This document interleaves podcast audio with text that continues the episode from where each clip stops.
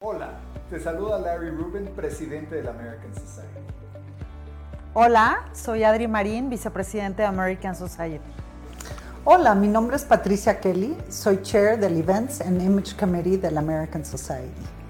El American Society fue fundado en 1942 por el entonces embajador de Estados Unidos en México, el embajador George S. Messersmith y líderes de la comunidad americana. En 1942 se fundó la Biblioteca Benjamin Franklin y aparte de eso, el American Society empezó a buscar y recaudar fondos para apoyar a México en la Segunda Guerra Mundial. A lo largo de los años, el American Society ha venido haciendo acciones contundentes en apoyo de la relación bilateral entre México y Estados Unidos. Hoy la comunidad americana son más de 2 millones de norteamericanos viviendo en México, miles de empresas americanas creando cientos de miles de empleos para mexicanos y americanos. Vale la pena mencionar que México alberga a la comunidad norteamericana más grande del mundo y les comento orgullosamente que somos un espacio plural que promueve la diversidad, la inclusión y el conocimiento. Somos una organización apartidista, no lucrativa y además apoyamos muchas acciones de las más de 110 organizaciones filantrópicas que apoyan a la comunidad mexicana. Totalmente. Aparte de eso, nuestro presidente honorario siempre ha sido y es el embajador de Estados Unidos en México. John F. Kennedy, cuando visitó México en su visita oficial, pronunció unas palabras clave en esta relación bilateral. So, ladies and gentlemen, we're very grateful to you for taking part in this ceremony. I want you to know that uh, you are part of us and we part of you, and I appreciate this opportunity to reaffirm the solidarity which binds all of us together, particularly at this time of year. Como dijo John F. Kennedy, ante the American Society, porque tú formas parte de nosotros y nosotros parte de ti. Qué bueno que nos acompañas hoy. De verdad esperamos que disfrutes mucho lo que vas a ver a continuación. Este evento fue llevado gracias al esfuerzo de nuestro staff, de nuestros colaboradores y de nuestros aliados. Como sabes, en los últimos meses en este entorno eh, eh, virtual, digital, nos hemos esforzado por llevarte contenidos relevantes, interesantes, diversos y que aporten en tu día a día. Hoy agradecemos muy especialmente a nuestros aliados. Constellation Brands, Dow, 3M, EY, PwC, Arcos Dorados.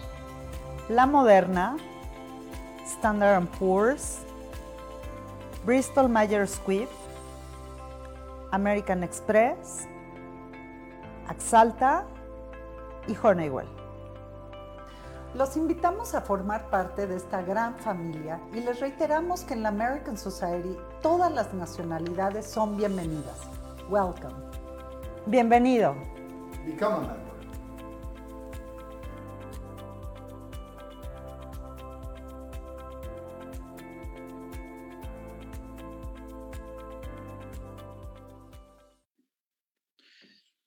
Hola, buenos días. Bienvenidos a este nuestro viernes de salud del American Society de México. Y bueno, el día de hoy vamos a platicar sobre la importancia del sueño en el siglo XXI. Y bueno, como bien sabemos, una de las actividades más importantes y relajantes para nuestro cuerpo es el sueño no solo porque nos permite descansar de la jornada, sino también porque es reparador en muchos aspectos. Y se ha demostrado en diversos estudios que las personas que no suelen tener horas de sueño de calidad o suficientes son mayormente propensos a enfermarse por pequeña que sea la exposición, puesto que el sistema inmunológico no es lo suficientemente fuerte para lidiar con ello al momento de estar expuestos. Infortunadamente, y derivado de la actual pandemia por el COVID-19, el sueño ha sido una situación que no hemos sabido trabajar ni valorar como se debería. Eh, con el trabajo en casa, el tiempo de más en, espacios comunes o simplemente una mala organización de actividades, nos han hecho restarle importancia a este aspecto tan importante en nuestro día a día. Y para platicarnos de este tema, el día de hoy nos acompaña la doctora Catalina Carballo. La doctora Catalina cuenta con una maestría en psicología clínica, es docente de neuroendocrinología, estrés y sueño y cuenta con un diplomado de restauración de sueño cursado en Austin, Texas. Yo también estudié en Austin, doctora, maravillosa ciudad. Cuenta con diversas certificaciones como la conocida Gentle Sleep Coach y ha brindado diversos apoyos a tratar diversas condiciones del sueño que, como bien lo decimos, cada día están más latentes en, toda la población mundial. Y bueno, durante su último curso trató temas especializados en la bioquímica del sueño eh, lo, que ha permitido que trate a pacientes de distintos grupos, desde mujeres en condiciones de embarazo hasta adultos mayores, especializándose en un servicio innovador a la época. Y pues para mí, doctora, en lo personal me parece súper interesante y súper necesaria esta plática. Bienvenida y adelante. Ay, muchísimas gracias, Pati. Gracias por la invitación. La verdad es que es un tema que no me puede apasionar más. Lástima que me dieron nada más una hora para hablar porque yo me podría seguir aquí toda la mañana hablando del sueño, ¿no? Pero muchísimas gracias. No, gracias a ti, bienvenida. Y, y, bueno, pues definitivamente yo, yo creo que somos pocas las personas que pudiéramos presumir de que eh, tenemos un sueño eh, como debe de ser, con las horas este, adecuadas este, y con la calidad que, requiere nuestra máquina, nuestro cuerpo, ¿verdad?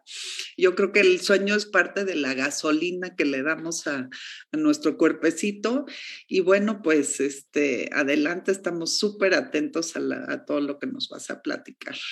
Muchísimas gracias. Justamente eso es lo que les voy a platicar hoy. ¿Por qué es tan difícil en el siglo XXI poder dormir? ¿no? ¿Qué está pasando? Eh, ¿qué, hace, esta función tan, tan importante pero tan difícil de lograr? Entonces, quisiera preguntarles que observen a su alrededor, ¿no? Y que hagan como una, que se cuestionen un poquito y vean cómo está la salud en el mundo hoy en día, ¿no? Ah, digo, a pesar de que estamos viviendo en una pandemia, encerrados, pero estamos en una crisis de salud en general, ¿no? Eh, vemos noticias como esa que dice que a pesar de que se ha aumentado la esperanza de vida en las personas, estamos más tiempo enfermos. Vivimos más años, pero más años enfermos. Entonces, ¿qué estamos haciendo mal? O sea, ¿por qué estamos cada vez más enfermos y por qué la gente no tiene salud, no? Entonces, ¿por qué si ha, habido mayor urbanización, tenemos mejores eh, condiciones habitacionales, tenemos mayor cobertura sanitaria, tenemos mejor nutrición o por lo menos más información acerca de la nutrición, el sedentarismo, ¿no? Tenemos mayor escolaridad y los avances médicos han avanzado muchísimo. Entonces, ¿por qué la gente está más enferma?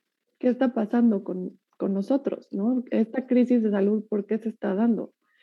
Y si vemos las causas de muerte, eh, han incrementado las enfermedades coronarias, por ejemplo, han incrementado del 2000 al 2019, ha habido un incremento en las enfermedades coronarias, ha habido un incremento en, cáncer, ha habido un incremento en enfermedades como diabetes, obesidad, enfermedades del riñón y específicamente demencia, ¿no? La demencia es una de las enfermedades de, que se ha incrementado muchísimo en estos últimos 20 años. Entonces, ¿por qué? ¿Qué está pasando que estamos en vez de bajar todos los índices, porque la medicina va avanzando y tenemos más información, ¿por qué nos estamos enfermando más? ¿Qué no estamos haciendo mal? ¿Qué estamos haciendo mal? ¿No? Entonces, fíjate, em, la enfermedad de Alzheimer se ha incrementado en estos últimos 20 años la muerte por enfermedad de Alzheimer 145%.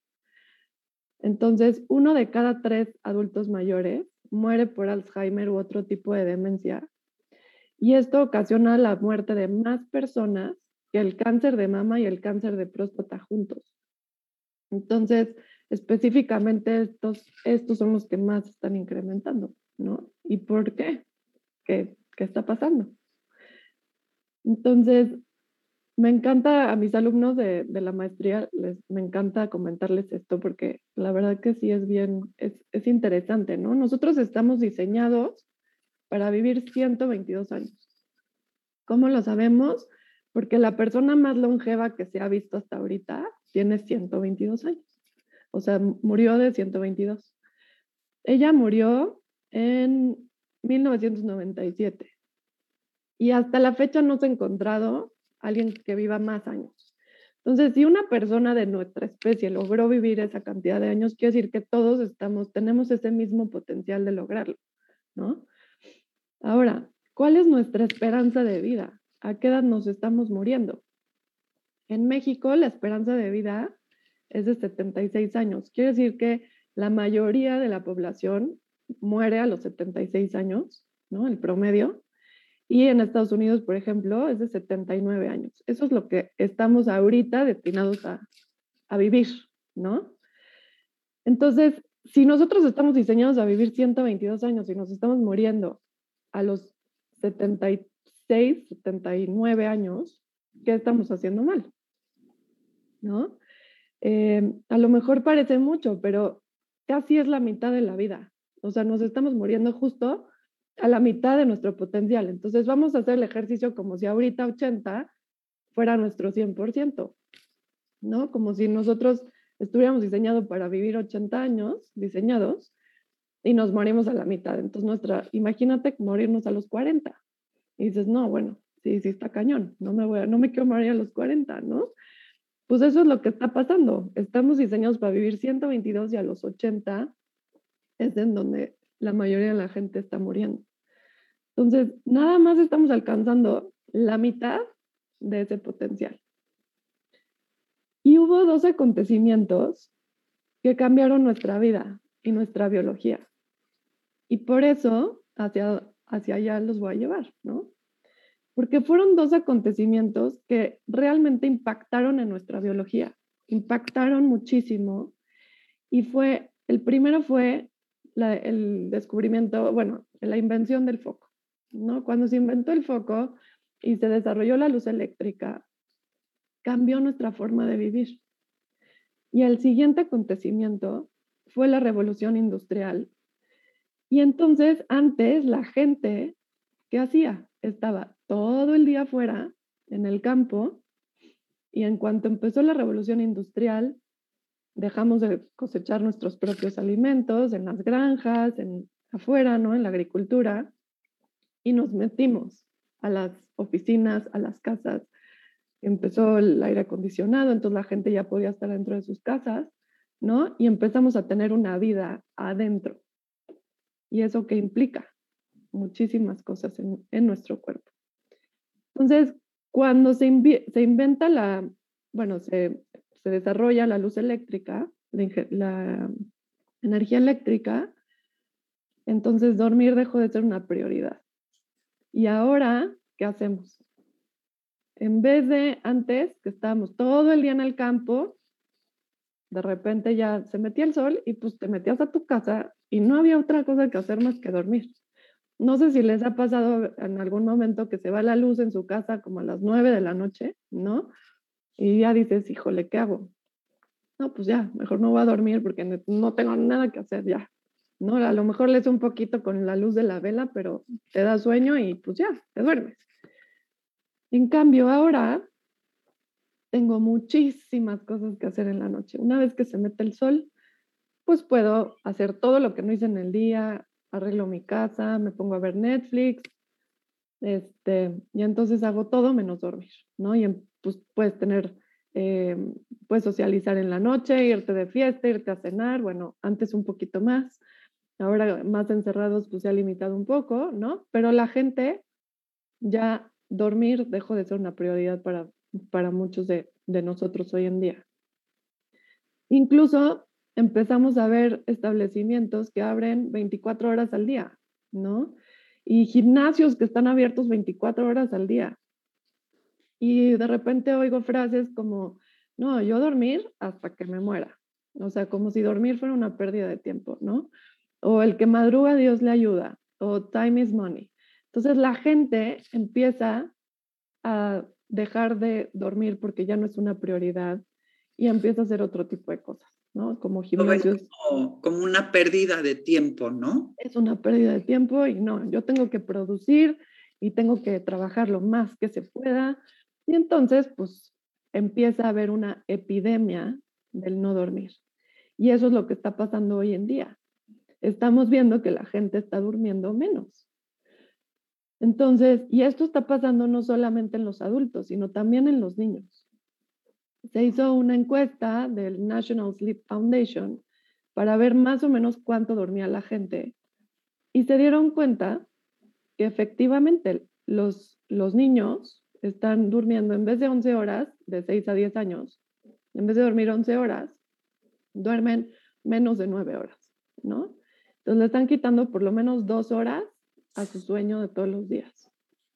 A los 11, 12 años, 8 horas en vez de 9, los adolescentes son los que peor están ahorita. El 88% de los adolescentes no duermen la cantidad suficiente de, horas que necesitan. Y esto, en parte, no es, todo su culpa, sino que eh, también es el horario en que empiezan las clases. Los adolescentes, por, por biología, se rota un poquito su ciclo circadiano. Quiere decir que es normal que ellos se duerman un poquito más tarde por biología. Y esto impacta en que tienen que despertarse a las cinco y media de la mañana o seis de la mañana para llegar a la escuela y entonces automáticamente les estamos quitando más horas de sueño. Entonces los adolescentes idealmente se duermen tarde, pero también se despiertan tarde y esto no es compatible con la vida afuera, ¿no? Entonces mucho de esto también es eh, la, la importancia de conocer la biología, es cómo podemos también cambiar nuestros hábitos y, con políticas públicas a lo mejor ayudar a que se retrase el horario eh, de, ingreso a la escuela de los adolescentes y eso ayudaría muchísimo a los problemas que ellos tienen, ¿no? Que ya será otra plática. Sí, digo, ahí me gustaría mencionar un, un estudio que, que leí que dice que la capacidad intelectual de los adolescentes no está despierta a las 7, 8, 9 de la mañana, que en realidad ellos empiezan a coordinar y a poder este, asimilar y echar a andar toda esta capacidad intelectual de aprendizaje a las, no recuerdo exacto la hora, pero sí no era antes de las 9 de la mañana. Exacto. Sí, y en Estados Unidos se han hecho varios programas en donde recorren la hora de inicio de la escuela hacia las 9 de la mañana y el impacto es brutal. O sea, los, los adolescentes son otros. Incluso disminuye el índice de suicidios, disminuye el, índice de accidentes, disminuye la mortalidad, eh, incrementan su IQ al grado de que pueden no solamente pasar la materia, sino sacar una A, ¿no? Y, y sacar 10. Este, se vuelven más empáticos, son más, disminuye también la, la probabilidad de adicciones, o sea, impacta en todo, ¿no? Este, justamente por entender la biología y acomodar un poquito a lo que ya estamos acostumbrados afuera, ¿no? Y lo mismo pasa con los adultos al, eh, pues en el área laboral, ¿no? Igualmente, ahorita con la pandemia, la gente está trabajando más que nunca y no se desconecta y sigue trabajando y trabajando y trabajando. Entonces no le dan oportunidad al sueño porque quieren dormir cinco horas y luego hacer ejercicio y además socializar y además hacer un chorro de cosas. Entonces la gente en los 40 eh, normalmente dormían como ocho horas y en el 2013 dormían 6.8 horas. Ahorita en el 2021 va a ser muy interesante ver cómo también ha bajado, pero hasta el 2020, ¿no? 19-20, dormíamos como 6.3 horas. Entonces ya está bajando esto también. Quiere decir que ahorita con la pandemia yo creo que se redujo también un poquito más. eso seguro. Seguro. Ya gente ahora sí, traemos una epidemia impresionante de no dormir, desencadenada no solamente por el trabajo, sino también por ansiedad y por otro tipo de cosas. ¿No? Entonces, estamos viviendo esto. Y por otro lado, lo que les estaba explicando es que la revolución industrial este, fue el segundo cambio de nuestra vida, ¿no? Que nos metimos a las casas, nos metimos a trabajar adentro de las oficinas. Y entonces, ¿qué pasa? No estamos expuestos al sol. Y esto es un problema súper importante que ahorita está desencadenando un chorro de enfermedades y que son las nuevas enfermedades de este siglo. Porque justamente antes la gente, además de que no usaba tanta ropa, ¿no? Este, estaban todo el día afuera, entonces tenían suficiente vitamina D en su sistema. Cuando estamos dentro de las casas, nos perdemos de toda esta exposición de la luz solar. Y ahorita vimos, justo ahorita con la pandemia, ¿qué pasó? Se dieron cuenta que los más enfermos y los que estaban hospitalizados era la gente que tenía deficiencia de vitamina D en los hospitales, ¿no? Los que peor les iba con COVID tenían deficiencia de vitamina D. Entonces empezaron ya, ahora sí, todo el mundo se suplementa con vitamina D. Pero ¿qué hace? ¿Qué hace esta hormona? Esta hormona tiene un impacto muy fuerte en el sistema inmunológico, pero justamente lo que hace la vitamina D es alimentar todos nuestros bichos que tenemos en nuestra panza. Hay algo que se llama microbiota intestinal y microbioma, que son trillones de microbios que viven en nuestro organismo. ¿Ok? Tenemos más microorganismos que células en el cuerpo. Entonces, por ahí un doctor decía, somos más microbios que personas, ¿no? Porque hay más, más eh, microorganismos vivos eh, que células. ¿Y qué hacen estos microorganismos en nuestro sistema? Pues ahora ya se conoce que el intestino es nuestro segundo cerebro. Y todos estos bichitos que tenemos van a jugar un papel muy importante en el cerebro y en el sistema nervioso. Muchos de estos bichitos van a producir precursores de neurotransmisores, precursores de melatonina, por ejemplo. Entonces, si yo no tengo estos bichos sanos, no voy a tener adecuados niveles de melatonina. Estos también van a ayudar a la producción de serotonina, ¿no? Entonces voy a estar menos feliz, va a haber más depresión, va a haber más problemas de sueño, también regulan la ansiedad. Entonces, si yo tengo una microbiota intestinal inadecuada, voy a ser una persona más ansiosa, ¿no? Entonces, no voy a poder dormir bien, no voy a estar tan feliz, voy a estar más ansioso. Y entonces esto empieza a jugar un rol muy importante. Pero ¿de qué creen que se alimentan estos bichos? Ellos no tienen exposición al sol.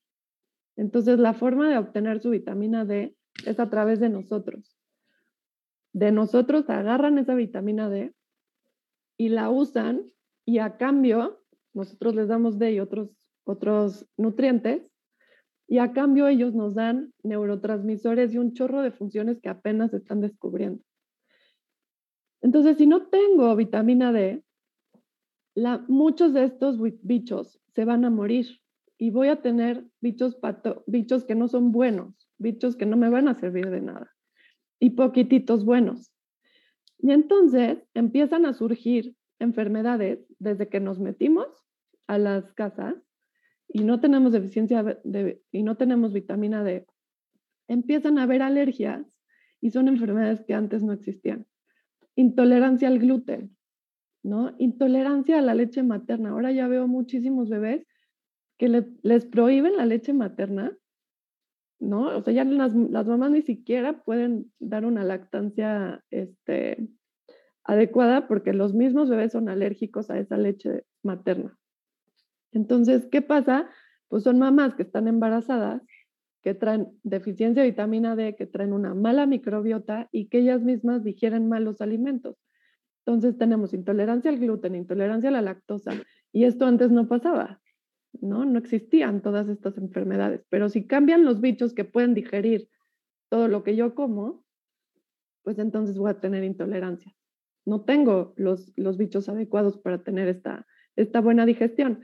Entonces la mamá come algo, le cae mal, y cuando le da de comer al bebé, el bebé no, no tampoco trae esa, esa suficiente vitamina D que la mamá no le pasó, y tampoco trae una buena microbiota y entonces el bebé también empieza con intolerancias, con cólicos, con reflujo y son cosas que también antes era más raro. Hoy en día es normal. O sea, ah, tu hijo tiene reflujo cólico, ah, sí, normal, ¿no? ¿Y por qué lo vemos normal? ¿Por qué tiene que ser? Ahora esa es la nueva normalidad, porque todos vivimos así. Sin embargo, no quiere decir que sea normal.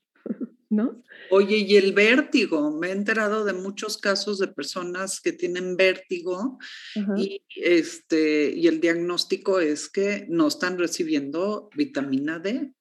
Claro. Ahora se ha visto que la vitamina D tiene más de 500 funciones en el cuerpo y todos, casi todos los órganos en el cuerpo tienen receptores de vitamina D para algo. Y aquí es algo súper importante. El centro del cerebro, donde está el switch del sueño, tiene receptores de vitamina D. Mm. Entonces, ¿qué está pasando? Pues la gente no puede dormir igual porque no estamos en el sol. Y además, cuando nos vamos al sol, ¿qué pasa? Ahora ponte un chorro de bloqueador, ¿no? Porque, claro, el sol es malo. Y entonces nos retocamos de bloqueador solar y el bloqueador eh, justamente los rayos ultravioleta tipo B son los que producen, eh, hacen la síntesis de vitamina D en la piel. Entonces, si yo estoy bloqueada con un químico que justamente hace que no penetren esos rayos, pues tampoco voy a estar eh, haciendo la síntesis de vitamina D cuando estoy en el sol. Entonces, la mayoría del planeta estamos deficientes de vitamina D justamente por estas, por estas prácticas. Y no por nada, eh, estos microbios lo que ayudan es a mantener nuestro sistema inmunológico fuerte. Entonces, si estos microbios no están bien y no tengo, y no tengo vitamina D, mi sistema inmunológico va a estar muy comprometido. Y ahorita estamos encerrados porque no nos pudimos defender de un virus, porque nuestro sistema inmunológico no está al 100 porque tenemos toda esta problemática en nuestro sistema, ¿no? Entonces, estos microorganismos se encargan de un chorro de funciones que van a depender de nuestra relación con el sol.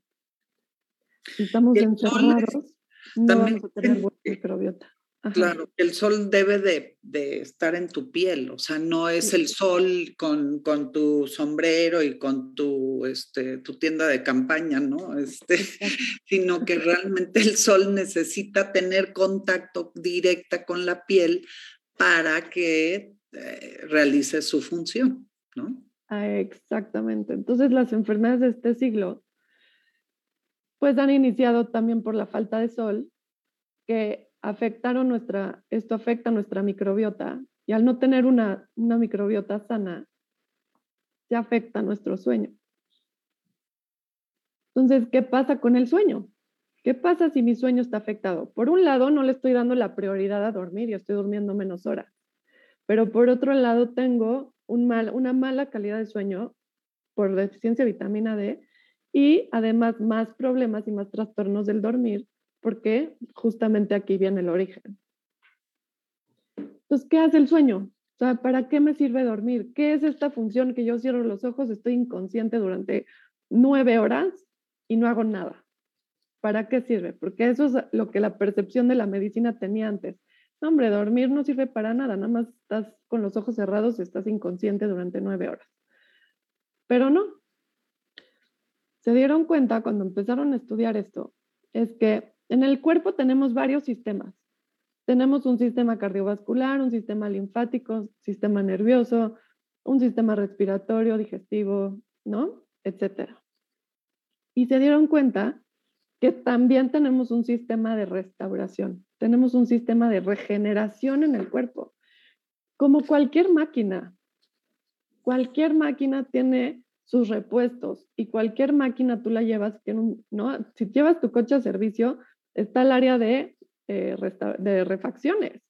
Y entonces hay que cambiarle las refacciones cada cierto tiempo porque si no tu coche no te va a durar lo que tiene que durar en años. Y ese es el sueño. Es el sistema que va a reparar todas las células de nuestro cuerpo que se están desgastando durante el día. Tiene que haber una reparación de esas. Entonces, si mi cuerpo está diseñado para vivir 122 años y yo no le estoy haciendo el servicio adecuado cada noche, no voy a llegar a 122. Me estoy quedando a la mitad. ¿Por qué? Porque me quedé viendo Netflix ayer, me, piqué con la serie X y me dormí a las 2 de la mañana, me quedé trabajando, me fui de fiesta y entonces le estoy quitando horas a mi sistema de reparación. Y esas horas ya no se van a recuperar. ¿Qué pasa con los niños que están dejando de dormir?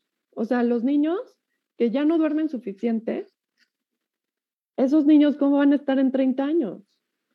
esas células del corazón que no se repararon, esas células del páncreas que no se repararon, esas células del hígado que no se repararon, en 30 años voy a tener una enfermedad crónica. Y no es tanto por echarle la culpa al sedentarismo y no es echarle la culpa al, a la alimentación, que es en donde todo el mundo está poniendo su foco, pero nadie está volteando a ver el sueño. El sueño es la base de la salud y si yo no reparé esas células en años, me voy a enfermar. Y entonces por eso ya entendemos por qué empiezan a haber este tipo de noticias, ¿no? Que vivimos más, más tiempo, pero más tiempo enfermos. Y ya vemos niños con enfermedades crónicas, niños con obesidad, niños con hipertensión, niños con diabetes tipo 2. Y no tiene tanto que ver la alimentación, el sedentarismo. Ese es algo, ¿no? Es algo externo que está sucediendo, pero el origen es una falta de sueño. Eh, Enfermedades de adultos, ¿no? En jóvenes. Exacto.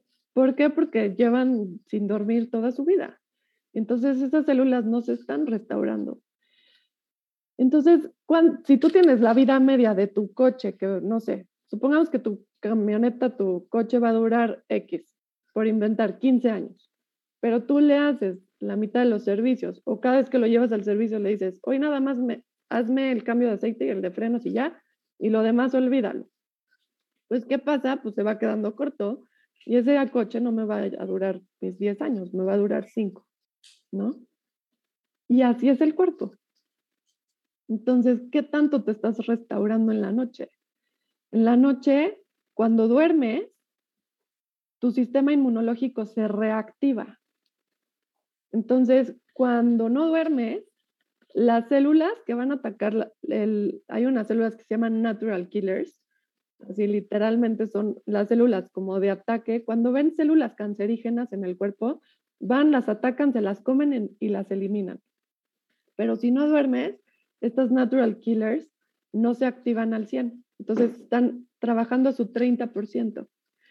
Y ahora vemos que no dormir incrementa la posibilidad de cáncer. Cuando no duermes, no existe un solo trastorno de personalidad o trastorno psiquiátrico, no hay ninguno que no tenga alteraciones en el sueño.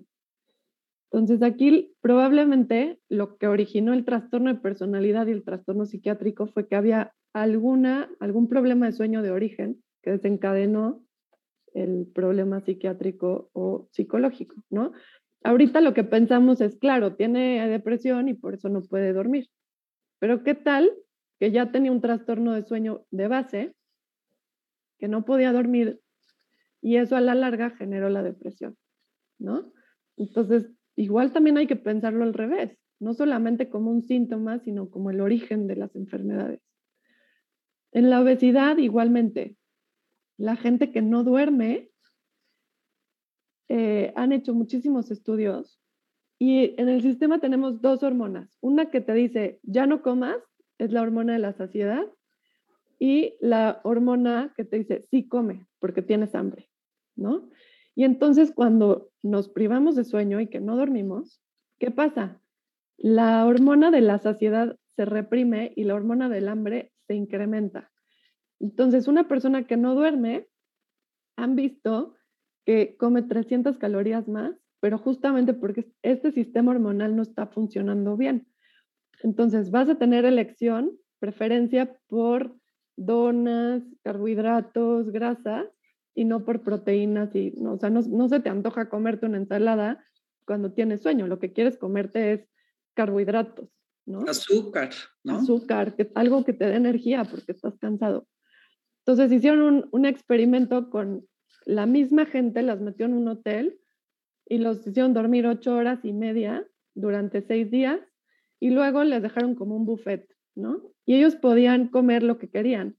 Y su elección de, de alimento era más sano y menos calorías cuando dormían ocho horas y media.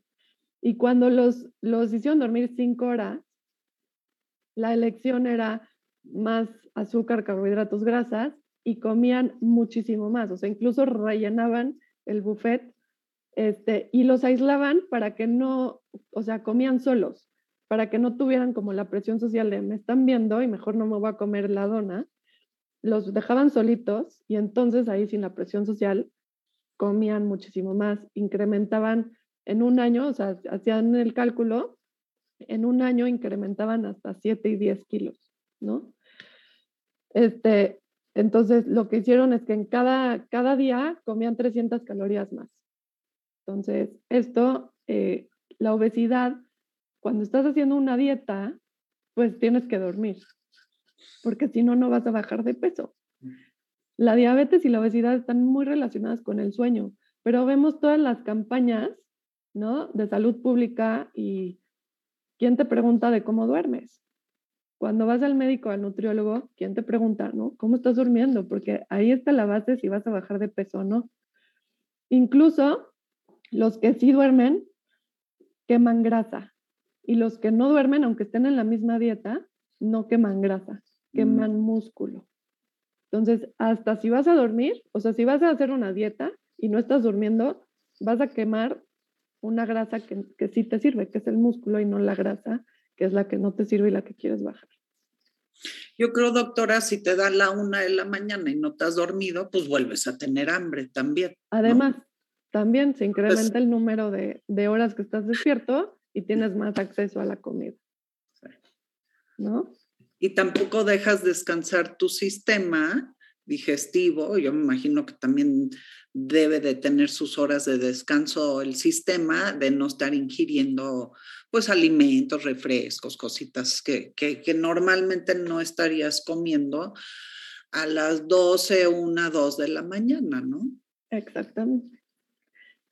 Y justamente eh, lo último que se empezó a, a descubrir es que durante el sueño, el mismo cerebro tiene su sistema de limpieza, así como el, sistema linfático del cuerpo, que es el sistema que elimina todos los desechos y las toxinas. El cerebro tiene su propio sistema de limpieza que se llama sistema linfático. ¿Qué hace esto? Cuando estamos en actividad, o en vigilia, durante el día, nuestras neuronas pues tienen un chorro de actividad y también tienen sus productos de desecho. ¿No? ¿Qué pasa con estos productos de desecho? Se van acumulando en el cerebro.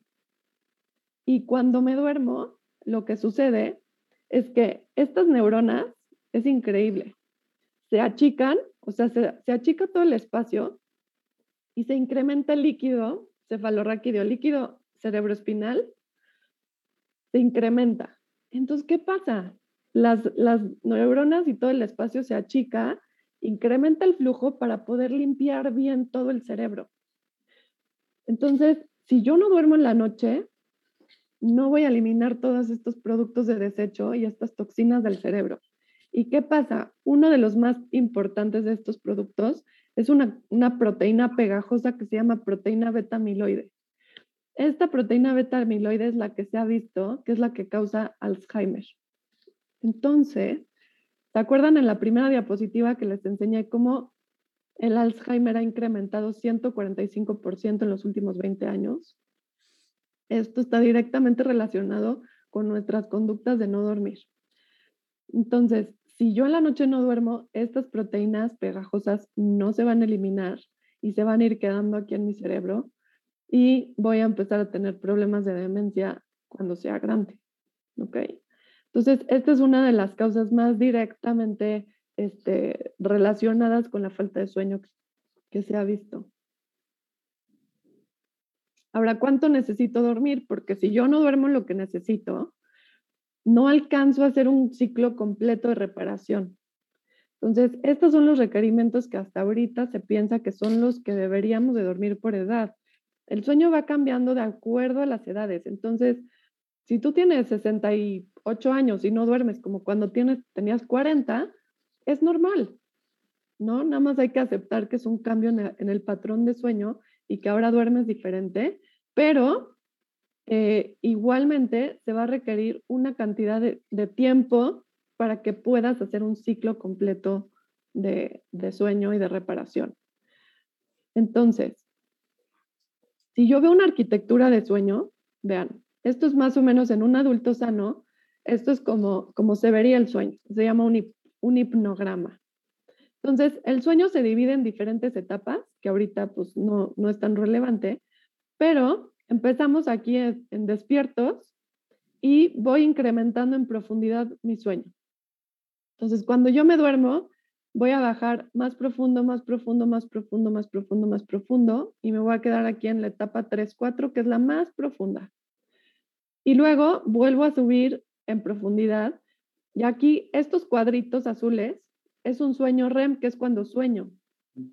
Es un sueño diferente el de los cuadritos a este otro sueño. Son distintos, ¿ok? Entonces, si se fijan, en la primera mitad de la noche predomina un sueño muy profundo. Y en la segunda mitad de la noche predomina un sueño de ensoñación, de más sueño. Por eso las pesadillas y sueño más cercano hacia la mañana, cuando me voy a despertar es cuando más sueños estoy teniendo y las pesadillas, ¿no? Generalmente son como a las 3, 4 de la mañana, es cuando más empieza a haber este, este, tipo de sueños, es porque estás muy cerquita del tiempo de despertar. Entonces, si estás soñando algo y te despiertas, es muy fácil acordarte. Ahora, ¿cuál sueño es más importante? Los dos. Los dos sueños son igualmente importantes. ¿Y qué pasa si yo me voy al gimnasio a las 5 de la mañana? Voy a haber tenido mucho sueño profundo, pero si me despierto más temprano, le voy a quitar un chorro a mi sueño REM. Y entonces, aunque yo haya dormido, en vez de despertarme, no sé, si haya, en vez de haber, dormido siete horas, dormí cinco, pues igual tuve bastante sueño profundo, pero casi no tuve sueño REM. Y entonces, si no tengo sueño REM, este hace una función muy diferente a mi sueño profundo. Entonces, es muy importante dormir las 7, 8 horas para que puedas tener estos ciclos completos de regeneración. En la noche se van cumpliendo ciclos. Desde que me duermo hasta que termina el periodo de sueño REM, esto es un ciclo de sueño. De aquí al siguiente periodo REM es otro ciclo de sueño y aquí otro ciclo de sueño. Para yo tener un sueño reparador y que llevé a mi coche al taller y le hicieron un servicio completo, tengo que dormir más o menos entre cuatro y seis ciclos de sueño para que haga un ciclo completo, ¿no? Una reparación completa. Esto quiere decir que esos cuatro a seis ciclos se llevan a cabo en siete y nueve horas, depende de la persona. Entonces, por eso se recomienda dormir entre 7 y 9 horas, para que tengas una reparación completa. Ahora, esto es el sueño en una persona sana, que no tiene un problema para dormir. ¿Qué pasa si yo ronco? ¿Qué pasa si tomo alcohol para irme a dormir? Si en la noche me echo mi whisky porque digo, ay, es que quiero dormirme y quiero dormir rico y me voy a echar mi whisky antes de dormir para dormir bien, pues lo que hace el alcohol es alterar la segunda parte de tu sueño. Justamente el sueño REM se va a ver eh, afectado. Entonces, cuando tomas alcohol, te vas a dormir súper rápido, pero te va a dar un insomnio, a lo mejor o te vas a despertar a las 3 de la mañana y aquí vas a tener un sueño muy fraccionado. Entonces, la calidad de este sueño ya no fue buena. ¿Qué pasa si ronco? Porque no puedo respirar bien, mi cerebro empieza respira, ¿no? O sea, me estoy quedando sin oxígeno, órale, despiértate y respira. Entonces, incremento eh, el flujo de aire, pero eso quiere decir que me está despertando. Entonces, si yo estoy roncando, me estoy despierta y despierta y despierta y despierta, estoy fraccionando mi sueño y no estoy alcanzando un sueño profundo. ¿Qué pasa si tomo una pastilla para dormir? ¿Qué tal que digo, bueno, no duermo nada, me voy a tomar un ribotril o me voy a tomar un tafil? Esas medicinas no son medicinas para dormir. Esas medicinas lo único que van a hacer es que te van a sedar. Vas a cerrar los ojos ocho horas, pero no vas a estar haciendo sueño, no vas a estar durmiendo. Esas medicinas lo que hacen es que le quitan aquí a la fase 3 y 4 de sueño, te quitan sueño profundo y te alargan un poquito la fase 2. Esta la alargan más. Estas cortitas de aquí van a estar más largas cuando estás tomando esas, esas pastillas. Entonces, no vas a estar alcanzando sueños tan profundos, igual vas a estar cansado al día siguiente, igual no alcanzaste a hacer una reparación adecuada. Entonces, eh, yo les recomiendo que no tomen medicinas a menos de que vayan con un especialista en sueño y que les recete algo adecuado que no vaya a estar alterando esta arquitectura de sueño, ¿no? Entonces, cualquier trastorno de sueño vas a tener una arquitectura que no es adecuada y que probablemente no estés teniendo, aunque duermas ocho horas, esa calidad de ocho horas no va a ser ideal. ¿Cómo lo voy a saber? Haciéndome un estudio de sueño. Hay un estudio que se llama polisomnografía, las hacen en las clínicas de sueño y ahí lo que hacen es que te duermes, te ponen unos electrodos y hacen este mapa lo, ven como es tu sueño y entonces puedes ver exactamente cómo estás durmiendo. ¿Cómo sé cuáles son mis niveles de colesterol? Pues no lo voy a saber hasta que no vaya al laboratorio, me haga un examen de sangre y me digan exactamente cuánto tengo de colesterol. Entonces, ¿cómo sabes cómo duermes? Pues no vas a saber hasta que vayas a un laboratorio y te midan tu sueño y que te digan exactamente cómo estás durmiendo. Así es que ya para empezar a concluir, aún no hemos evolucionado para no dormir, ¿ok? Nosotros, eh, lo que se ha visto es que necesitamos dormir entre 7 y 9 horas. La mayoría de la población necesita esta cantidad de horas. Y en 80 años le hemos quitado más o menos 20-25% al tiempo de la función del cuerpo. Hace, en los 40 dormíamos ocho horas y ahora dormimos seis. Quiere decir que hemos reducido 25% de esta función en 80 años y genéticamente no estamos hechos para dormir tan poquito. Entonces la OMS ahora ya dice que la falta de sueño está relacionada con todas las enfermedades y todas las mortalidades.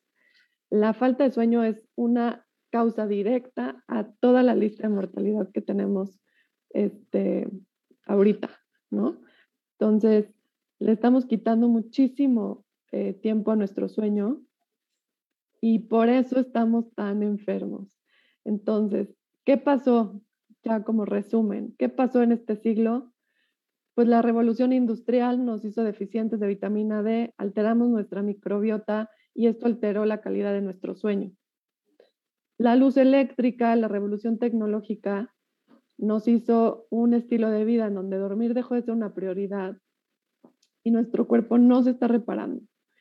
Entonces, esto, estos dos caminos nos están llevando exactamente a la crisis de salud que estamos teniendo ahorita y nos está llevando exactamente a tener más enfermedades más jóvenes, a pesar de que la tecnología se ha hecho que ¿no? los antibióticos y las cirugías, todo esto han incrementado nuestra esperanza de vida, pero no nos están haciendo más sanos. Así es que el sueño es una necesidad que no es negociable y así se lo digo a mis hijas, no es negociable, o sea, te vas a dormir y te duermes a la hora que te tienes que dormir. Por lo pronto ahorita hasta que yo todavía tengo un poco el control con ella, ¿no? Pero no es, no es negociable, te vas a dormir, punto. Y para eso tener rutinas eh, todos los días igual ayuda a que tu cuerpo esté bien sincronizado. Dormirte todos los días a la misma hora y despertar todos los días a la misma hora, incluso los fines de semana, va a ayudar a que tu cuerpo esté muy bien sincronizado y que puedas dormir bien y que puedas dormir la cantidad de horas que tu cuerpo necesita, ¿no? Entonces, planeen sus estrategias para mejorar la calidad de su sueño, porque aquí este es su seguro de gastos médicos. Este es tu seguro de vida. Si no le inviertes al sueño, te vas a morir antes. Y eso es una, ah, como dice Matt Walker, the shorter your sleep, the shorter your life. Es exactamente, es una relación directa, ¿no? Entonces vale la pena eh, empezar a cuestionarse cómo es su, su estilo de vida, qué están haciendo y empiecen a darle más importancia a esta función tan, tan importante que tenemos hoy para, para nuestro cuerpo, ¿no? Y bueno, con eso me gustaría dejar espacio para algunas preguntas. Me pueden encontrar en mis redes sociales. Aquí se me fue una L, pero es Carballo con doble L, no tres. y respondo más rápido a mi WhatsApp, la verdad. Por ahí pueden agendar una cita. Luego por redes sociales me tardo un poco más. Pero si no, me insisten por acá. ¿Vale? Genial. Pues muchísimas gracias, doctora. Creo que ya nos diste como un panorama completo de lo que significa esta, estas horas de descanso y, de reparación, ¿no? que, es, que es fundamental para, para el tema de salud.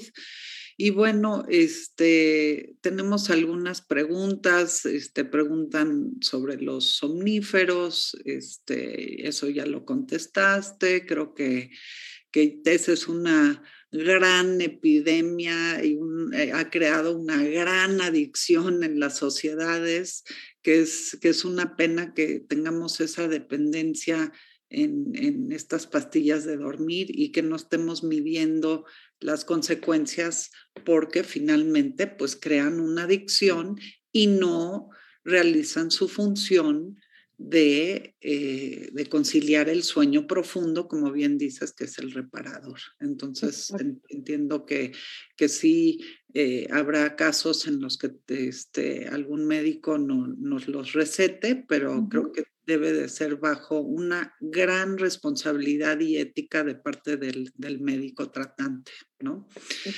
Este, a ver, vamos a ver qué otras preguntas nos llegaron. ¿Qué tan cierto es que si no se duerme correctamente durante una noche, se puede recuperar el tiempo y la calidad de sueño al día siguiente durmiendo más de lo recomendado o usual? Según yo, eso no es correcto. Ya no, todavía no hemos evolucionado para hacer una reserva de sueño. Em, las células de la, de la, grasa, los adipocitos, sí evolucionaron. La, la, grasa sí se almacena en el cuerpo, ¿no? Para etapas de hambruna tenemos nuestras reservas, pero las neuronas aún no han hecho una reserva de sueño. Entonces, lo que no reparaste hoy, bye bye. Exacto. hoy en la noche tu cuerpo, eh, lo que se modificó y, los genes que se alteraron hoy, hoy, en la noche se van a reparar. Si tú no duermes, ya. Y no es que se duplique la función mañana porque dormí nueve o diez horas, ¿no? O sea, mañana te va a hacer la reparación de mañana. De mañana. Lo de hoy ya no. Hicieron un estudio en donde vieron que las personas durmiendo durante seis horas, una semana, seis horas, o sea, que es lo que la mayoría de la gente duerme. En una semana se modificaron 711 genes por no dormir más de seis horas en una semana. 711 genes es un chorro, es casi como el 3% de toda tu, tu, cadena genética. ¿Y qué vales son los genes que vieron? Se prendieron más los genes que provocan enfermedades coronarias, se prendieron los genes de cáncer y se apagaron los genes relacionados con la inmunidad. Claro. En una semana de dormir seis horas. Fíjate. Pues sí, e, e, es que tiene toda la lógica pero nos hemos desconectado de esa lógica. Este, oye, doctora, ¿y cuáles serían unas recomendaciones, por ejemplo, eh, qué, qué, qué ¿qué nos recomendarías a través de métodos no farmacéuticos para eh, lograr combatir el insomnio, esa ansiedad que a veces da antes de, permitirte dormir, porque haz de cuenta que le tienes que pedir permiso, ¿no? A tu cuerpo y a tu mente de, de decir, ya, ya, ya me puedo dormir, cuando en realidad es algo natural, ¿no? Exacto. Justamente cuando no le pides permiso a tu cuerpo, o sea, cuando estás cansado y te duermes, es cuando no estás preocupado de dormir. Cuando empiezas a preocuparte si vas a dormir, ya no dormiste. O sea, la gente que tiene problemas para dormir, acuérdense de la época que sí dormían, que no les importa. O sea, la, el dormir no era una preocupación. O sea, es como lo das por hecho que va a suceder y ya. Pero cuando no puedes dormir, empiezas a preocuparte y la preocupación es la que lleva al ciclo de no dormir, ¿no? Entonces, eh, lo más recomendable ahorita es la terapia cognitivo-conductual enfocada al insomnio. Tiene muchísimo más impacto que las medicinas y el impacto duradero es, es, a largo plazo. Las medicinas van a hacer un efecto rebote, te van a servir un tiempo y después ya no te van a servir. Entonces, ya vuelves otra vez al paso número uno. Y entonces empiezas a tener más medicamentos y empiezan a agregar y agregar y agregar y agregar medicamentos para poder dormir. Los estudios son impresionantes como la terapia cognitivo-conductual es la ideal para el tratamiento de insomnio a corto, mediano y largo plazo se mantienen los efectos. Este, justamente eso es lo que yo hago con mis pacientes, es exploro tanto la parte conductual como la parte biológica, les doy suplementación de vitamina D con sangre. Hay que medirse. No pueden tomar vitamina D como si fuera vitamina. La vitamina D no es una vitamina, es una hormona, es una hormona D, que tiene más de miles, tiene miles de funciones y casi todos los órganos tienen receptores de esta vitamina. Entonces, si ustedes se suplementan D y no se hacen exámenes de sangre, se van a meter en un problema y luego no van a poder dormir. El exceso de vitamina D produce falta de sueño y la deficiencia de vitamina D también. Entonces, la gente que se esté suplementando tienen que hacerse estudios de sangre y monitorearse en la dosis. Cada quien metaboliza distinto esa vitamina y tienen niveles muy diferentes. Incluso entre hermanos he visto diferencias increíbles de cada una. No, si eres mujer, si eres hombre, eh, depende de muchísimos factores cómo tú estás metabolizando esa D. Entonces, no la pueden tomar si no se hacen exámenes de sangre, ¿ok? Entonces, en la consulta lo que hago es, desde el punto de vista de suplementación, ¿qué podemos hacer para recuperar la microbiota? Este, desde el punto de vista biológico, ver si no hay alguna enfermedad que, se esté, que esté afectando el sueño. Desde el punto de vista ambiental, todo lo que hay alrededor en tu casa, las luces, iPads, todo eso impacta también sobre tu sueño. Y la parte cognitiva es justo de esas preocupaciones. Esas preocupaciones hay que abordarlas, ¿no? ¿Y qué pasa? ¿Por qué te preocupas de que viene la noche y, y esos miedos y todo eso se aborda en la parte de la terapia? Entonces, hago una terapia integral tomando en cuenta todas estas esferas, ¿no? Y eso es mucho mejor que tomar pastillas. Claro. A lo mejor pastillas de un cierto tipo, porque si no duermes, no vas a funcionar, ¿no? Pero hay que tratar de ver bien cómo, cómo se hace el plan de tratamiento. Claro. Pues en resumen, este, doctora, muchísimas gracias. Se nos fue la hora. Como bien dices, este es un tema que da para mucho, muchas horas. Ojalá que nos vuelvas a acompañar pronto porque es un mal que, que eh, hoy, lo, hoy lo dijiste, llega a ser este, un, un tema de salud pública y, este, y ojalá que las políticas públicas pues empiecen a abordar estos temas, que los padres, que las instituciones académicas, que las empresas se den cuenta que pues las personas que no concilian y no duermen lo suficiente pues no van a tener el rendimiento adecuado.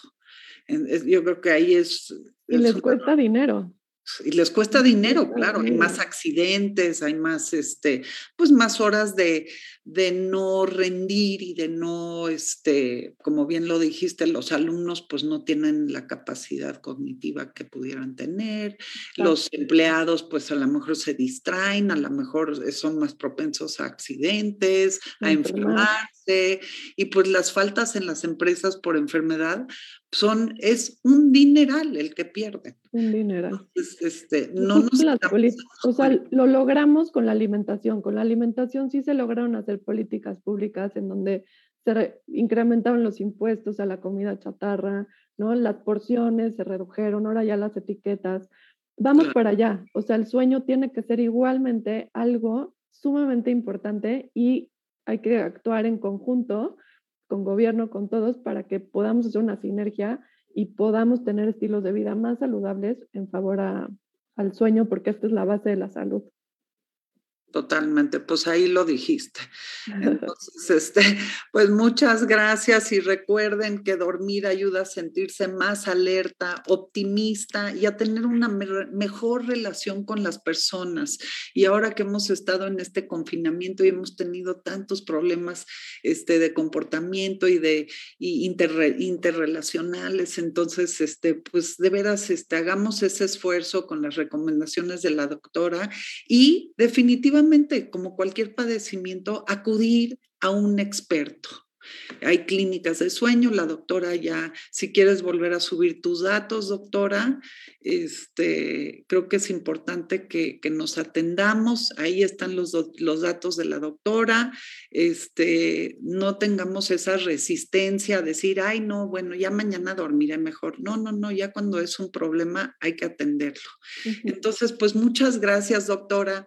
Ahora vienen las celebraciones del Día de Muerto, este, descansemos, celebremos y, este, y la American Society pues les desea un muy bonito fin de semana no dejen de acompañarnos en estos nuestros viernes de salud y que tengan un lindo fin de semana. Muchísimas gracias, doctora, muchísimas gracias a la audiencia y a todo el equipo de la American Society de México por hacer una realidad este programa que cada viernes nos da muchísima información muy importante para cuidar de nuestra salud. Buenos gracias. Buen puente.